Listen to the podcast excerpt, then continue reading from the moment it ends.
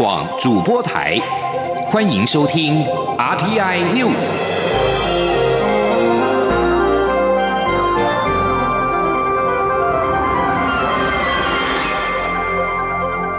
听众朋友您好，欢迎收听这节央广主播台提供给您的 R T I News，我是张顺祥。首先把新闻焦点关注到是敦睦舰队一共二十四个人染疫。中央流行疫情指挥中心宣布，国内十九号新增二十二例 COVID-19 武汉肺炎确诊个案，其中二十一例是敦睦舰队的成员，另外一例是境外移入。换一句话说呢，敦睦舰队至今总共二十四个人确诊，而目前全台湾累计一共四百二十例确诊个案。央广记者肖兆平报道。海军敦睦远航训练支队继十八号确诊三名感染 COVID-19 武汉肺炎士兵与军校实习生，防疫单位紧急召回全舰七百多位官士兵漏夜裁剪。中央流行疫情指挥中心十九号宣布检验结果，指挥中心指挥官卫生福利部部长陈时中表示，这起敦睦舰队事件目前新增二十一例确诊个案。他说：“那全部都裁剪完毕。”哦，那有新增的二十一例，啊，二十一例，好，那在全部都是在我们的磐石舰上面，哈，那目前来讲。好，其他两件哈，并没有哈阳性的个案。陈时中表示，磐石军舰上确诊者为十九名男性以及两名女性，年龄介于二十多岁到四十多岁，发病日介于四月十四号到十八号。而全舰二十四位感染者都在医院隔离治疗，其中有六人有症状，其他十八人自述没有症状。至于其他人员，也已经分别安置在六个集中检疫所。以及一处军营进行集中检疫，目前健康状况良好。指挥中心也说，由于这起案件感染源还有待厘清，而且是在船上感染，因此定名为敦睦舰队专案，改口第一时间定调的境外引入个案。专家小组召集人张尚纯就表示，第一个带上船的感染源还要追查，初步研判舰上感染情况恐怕不止一波。由于病程有段时间，因此指挥中心将以抽血验抗体方式厘清可能的感染源。指挥官陈时中也提出敦睦舰队专案的防疫战略，尽力要找出感染源。他说：“战战略上应该讲，就进来当然先采过一次，那当然有病的就到医院去。然后第二站是在中间有症状出来，那我们就会再再采。然后最后要出去前，我们会再采一次。”好，那这是因为我们是把它当做一个相对的高风险，所以在中间哈，我们也是适度的哈，现在跟专家的讨论哈，适度的，我们中间可能还要再抽过血。除了军舰新增确诊，十九号也增加一名自美国就学返台的二十多岁男性，他是在四月十号发病，十七号返台时在机场裁剪，于十九号确诊，是一起境外移入个案。指挥中心表示，国内确诊案例累计有四百二十例，分别有三百四十一例境外移入，五十五例本土病例，以及二十四例敦睦远航支队确诊个案中有六人死亡，一百。百八十九人解除隔离，其他住院治疗中。中央广播电台记者肖兆平采访报道。敦睦舰队上确诊人数达二十四人，海军副司令梅家树特地代表海军向社会大众鞠躬致歉，并表示会竭尽最大努力照顾染疫的官兵，并且配合相关的调查，负起应该负的责任。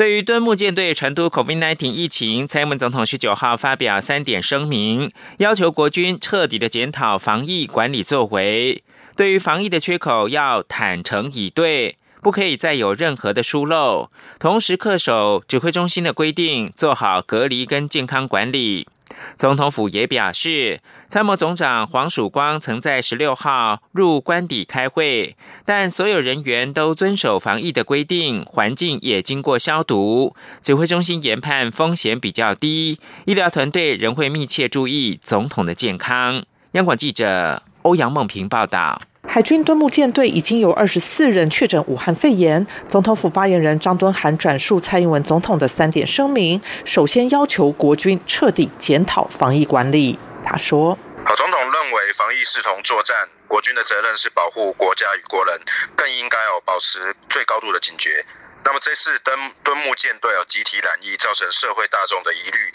总统表示遗憾。那也认为国军除了要表达对社会致歉，愿意承担应有的责任之外，更应该以此为鉴，彻底检讨防疫相关的管理作为。其次，总统表示，国军除了应该全力配合指挥中心的意调外，国防部调查小组也应该详细厘清过程。既然已经造成防疫缺口，就要坦诚以对，绝不可以再有任何疏漏。这不但攸关国内疫情的管控，也关乎社会对国军的信任，没有丝毫松懈的空间。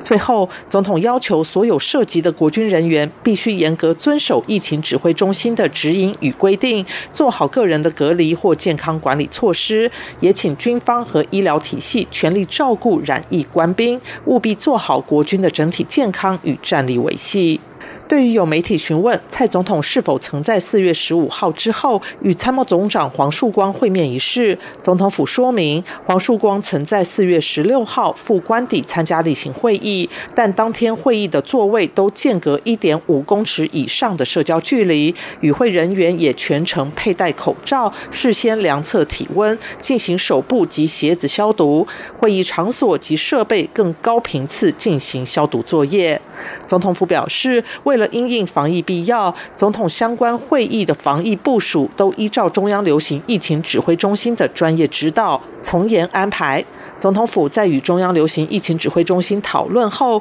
指挥中心研判风险虽然相对较低，但为求慎重，将请医疗团队更严密关注总统的日常健康状况。中央广播电台记者欧阳梦平在台北采访报道。敦木舰队已经有二十四个人感染武汉肺炎。疫情指挥中心发言人庄仁祥十九号表示，将针对二十四名染疫者十五到十八号停留十五分钟以上的空旷场所发简讯提醒民众。估计一共有三十多个场点，大概分布九个县市。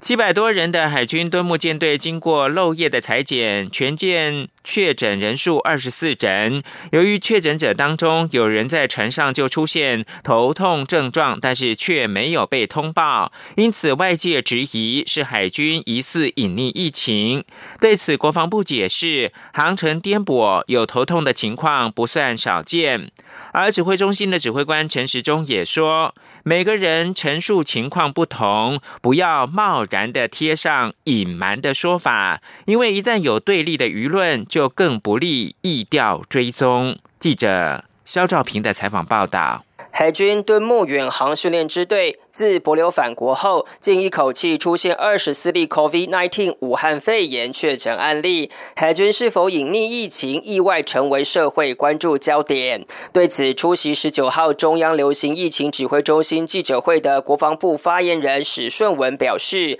个案三九六在船上是有反应头痛，但官兵随军舰在海上航行会有头痛情况不算少见。国防部是。尊重医官的现场判断，他说：“那么在三百九十六的这个个案，我们在了解过程当中，他所向船上所提出来的是头痛的问题。那么我们也了解，在这个过程当中，因为航程的颠簸，其实这样的情形并不算少见。所以当医官他判定了他是属于一般性头痛的时候，也只能尊重他的这个医疗专业。”那其他的个案三九七、三九八，那么我们了解哦，都没有这个向医官提出。这个医疗的一个需求，指挥中心指挥官、卫生福利部部长陈时中也说，任何医疗诊断都会有局限性，且患者个人感觉的陈述也会有所不同。希望社会不要因此就认定是军方隐瞒，因为一旦舆论造成对立，意调就会更困难，这反而是不利整体防疫。他说。好，每一个人的自觉的症状跟感觉，哈是不同的，那陈述的情况也不一样，所以我是觉得这东西只要愿意讲就是对的，好，那不要再来说什么隐瞒不隐瞒这事情，那只会让疫情的调查变得困难。台湾现在的疫情我们能够控制住，我们靠的是什么？靠的是信任。除了呼吁尊重军医专业外，指挥中心也厘清外界对于军舰返国是否需要登舰检疫提出说明。指挥中心表示，船舰靠港前三十天必须没有停泊其他港口，没有与其他船舰接触，或船上没有健康异状才能入境。虽然没有规定要填写健康声明书，但有安排联合检查小组登舰询问病史、查阅体温记录、访问医官诊疗情况，进行综合评估。指挥中心指挥官陈时中进一步表示，目前除了要加紧厘清敦木舰队专案的意调外，也会根据意调情况讨论是否要对整体的船舶管理再行检讨，并提出合理有效的管控方式。中央广播电台记者肖兆平采访报道。外交部十九号表示，敦木舰队的官兵确诊武汉肺炎一事，博流政府如果评估进行筛检，驻博流大使馆将会全力配合博流方面的规划办理。外交部表示，这次敦木舰队人员在博流行程，均先经过相关单位的审慎评估，力求在敦访交流跟预防疫情两者之间取得平衡。海军敦木远航训练支队自博流返回台湾之后，有官兵确诊，为此博流也开始进行疫调跟裁剪的作业。而长期支援博流医疗的星光医院也积极透过视讯协助博流医疗院方强化感控，而且四月十五号协助建制完成的检验室也立刻的投入到检验任务，展现台湾 Can Help 的具体实践。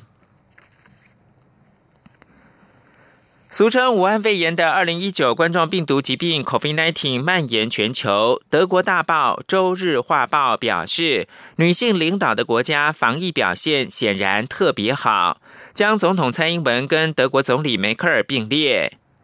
《周日画报》十九号用两个版面的篇幅，以“更强大的性别”为题报道，女性领袖治理的国家防疫的表现比较好。报道将全球七位女性领导人的照片并列，从左到右，分别是三十九岁的纽西兰总理阿尔登、三十四岁的芬兰总理马林、六十三岁的总统蔡英文、六十五岁的梅克尔、四十一岁的冰岛总理雅各斯多提尔、五十九岁的挪威总理瑟尔贝克、四十二岁的丹麦总理弗瑞德里克森。报道表示，这七位领袖的共同点是决策明快，而且前后一致。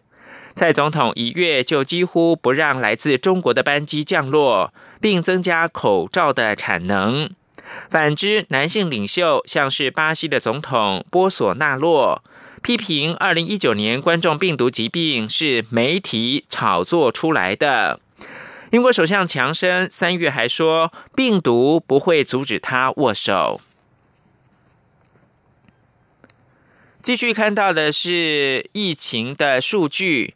土耳其的病例超越了中国，居全球第七。土耳其十九号通报三千九百七十七起 COVID-19 的确诊病例，累计确诊八万六千三百零六例，超越了中国，成为全球病例数第七高的国家。同时通报一百二十七起死亡病例，创单日通报新高，累计死亡人数两千零十七人。土耳其卫生部公布的最新疫情通报，过去二十四小时一共裁减了三万五千三百四十四例的疑似病例，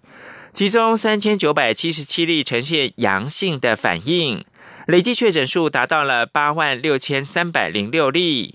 土耳其的病例数继十八号超越了伊朗，成为中东地区最高国家之后，十九号又超越了中国，成为全球通报病例数第七高的国家，次于美国、西班牙、意大利、法国、德国、英国。而根据美国约翰霍普金斯大学二零一九年冠状病毒疾病疫情图，中国累积病例数是八万三千八百零五例。累计的死亡病例是四千六百三十六例。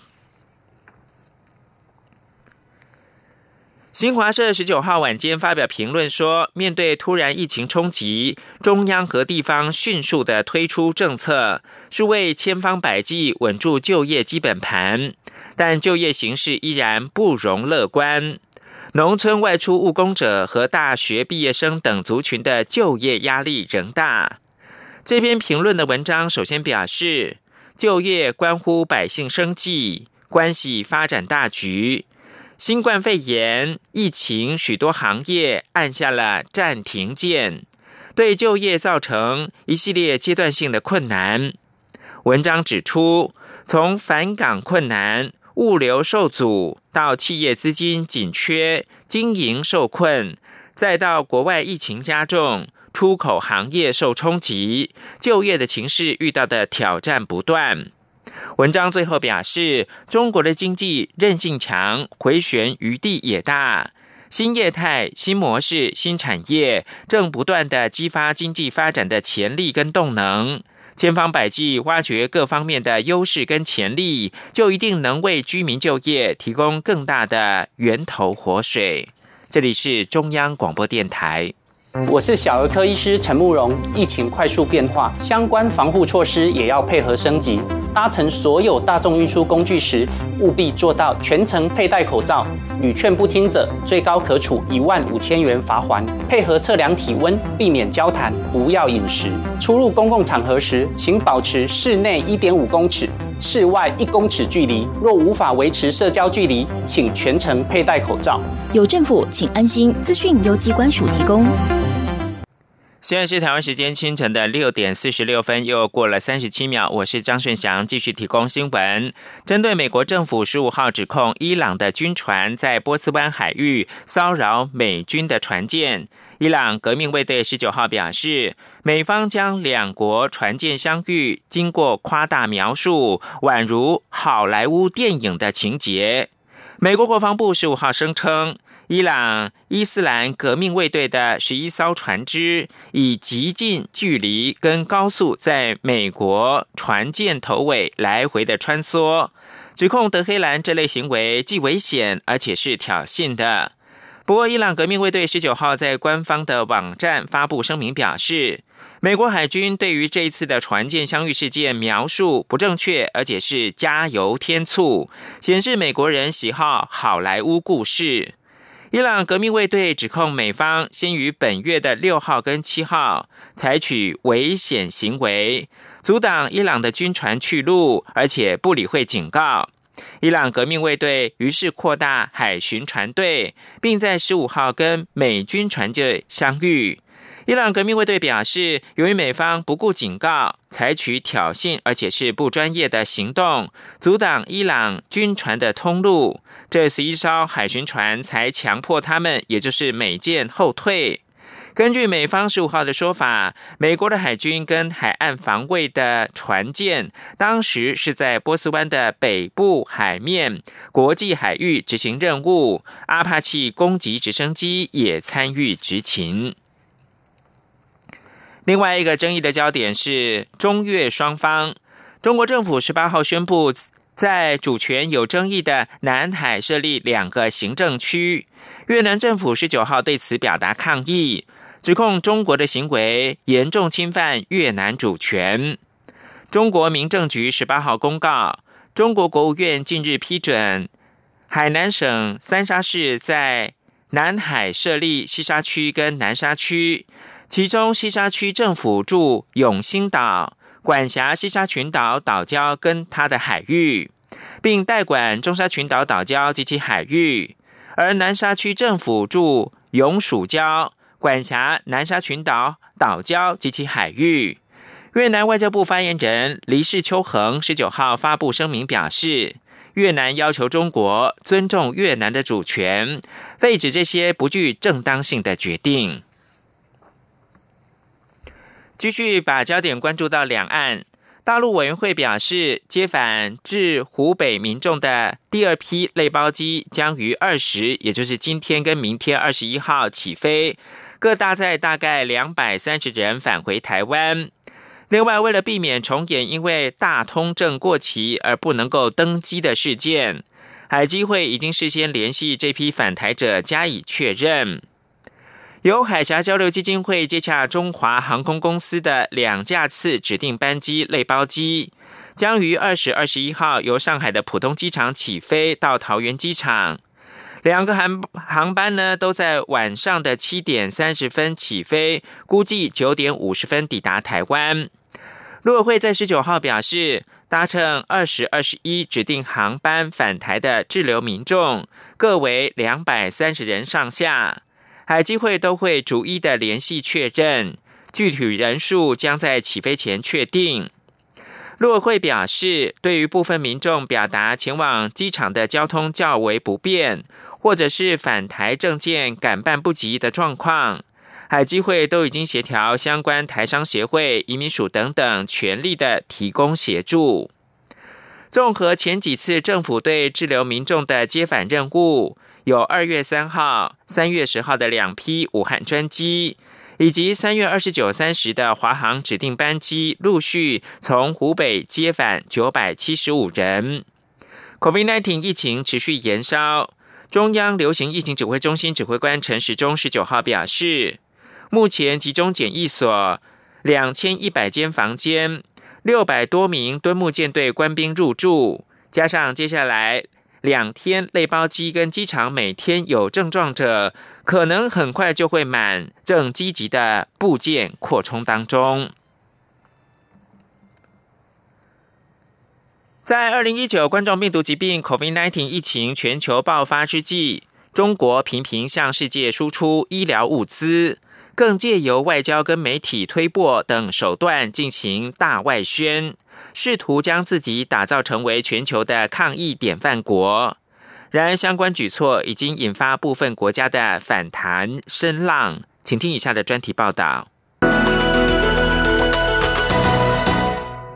尽管武汉肺炎仍持续肆虐世界诸多国家，但疫情在中国似乎有趋缓。根据中国官方数据显示，中国每日新增病例已比先前武汉肺炎爆发时有所下降。而重灾区武汉更于本月解除封城，中国看似已挥别疫情阴霾，而成为最早从中复原的国家。除此之外，中国更在近期运用各种手段，积极进行大外宣活动。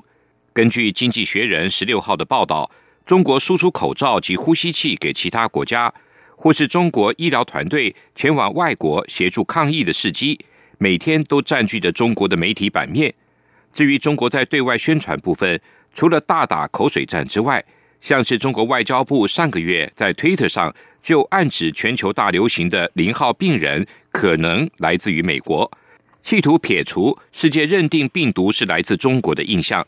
中国驻法大使馆十二号还在官网上批评西方国家试图抹黑中国。更对法国提出养老院护理人员擅离职守、集体逃离，导致老人成批饿死、病死的指控。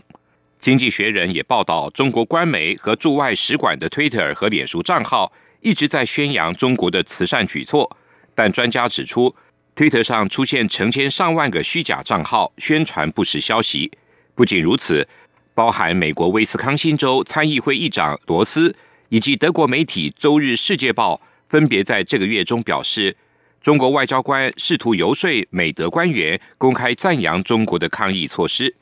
纽约时报》十五号刊出外交关系委员会亚洲研究负责人易明的评论，指出，最令自己震惊的是，中国政府居然到了要求其他国家公开表示感谢的程度。这当然不是人道主义救济行动中应出现的。尽管中国在频频对外输出医疗物资以及持续实行大外宣策略之下，确实获得塞尔维亚、意大利等国的赞赏，但因为部分举措过于激进，也引起了诸多国家反弹。德国外交部在三月建议各部会不要回应中方的要求，罗斯也谴责中国要求暂生，是刻意要误导疫情讯息。此外，中国对法国养老院的指责也引发法国当局不满。法国外长勒德里安在十四号就召见中国驻法大使卢沙野，表达抗议。事实上，中国在世界各地设立孔子学院，以及积极开展全球媒体事业，来强化软实力外交，早已行之有年。然而，《华盛顿邮报》十四号分析，北京当局在武汉肺炎危机上似乎采取与以往不同的传统外交路线，进而开始在虚假讯息上进行宣传。柏林莫卡托中国研究中心学者波杰提在接受《华盛顿邮报》专访时表示，在中国内部的动态及强调为人民保留面子的情况下，意味着中国政府极不可能在国际舞台上彻底承认自己的过失，或是表现出软弱。由此可见，中国当局可能不会轻易放弃大外宣策略，甚至更认为有其必要。目前，中国对外大外宣的举措看似未见歇止的迹象。不过，部分国家已经开始启动反制措施，来应应未来的局势变化。《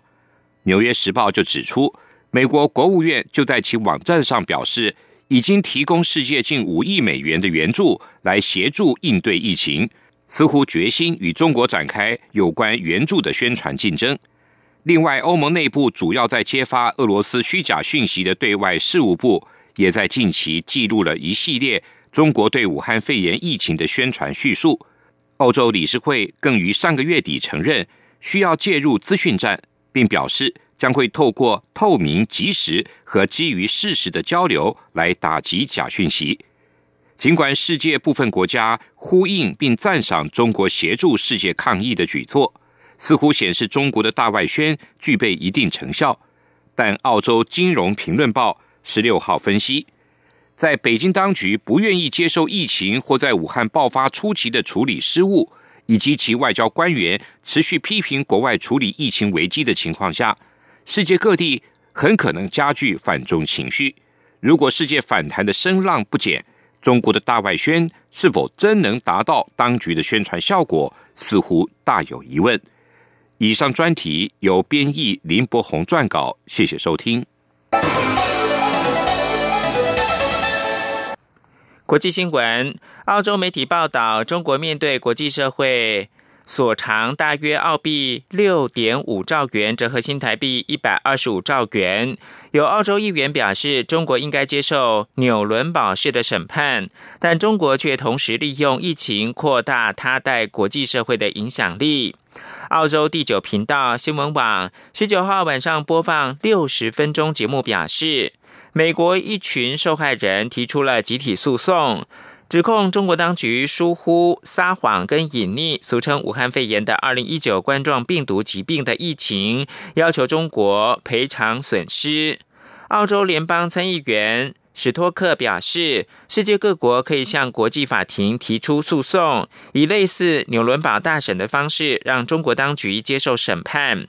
第二次世界大战之后，同盟国美国、英国、法国跟苏联的军事法庭在纽伦堡审判纳粹的战犯。纽伦堡大审是近代史上重大的事件。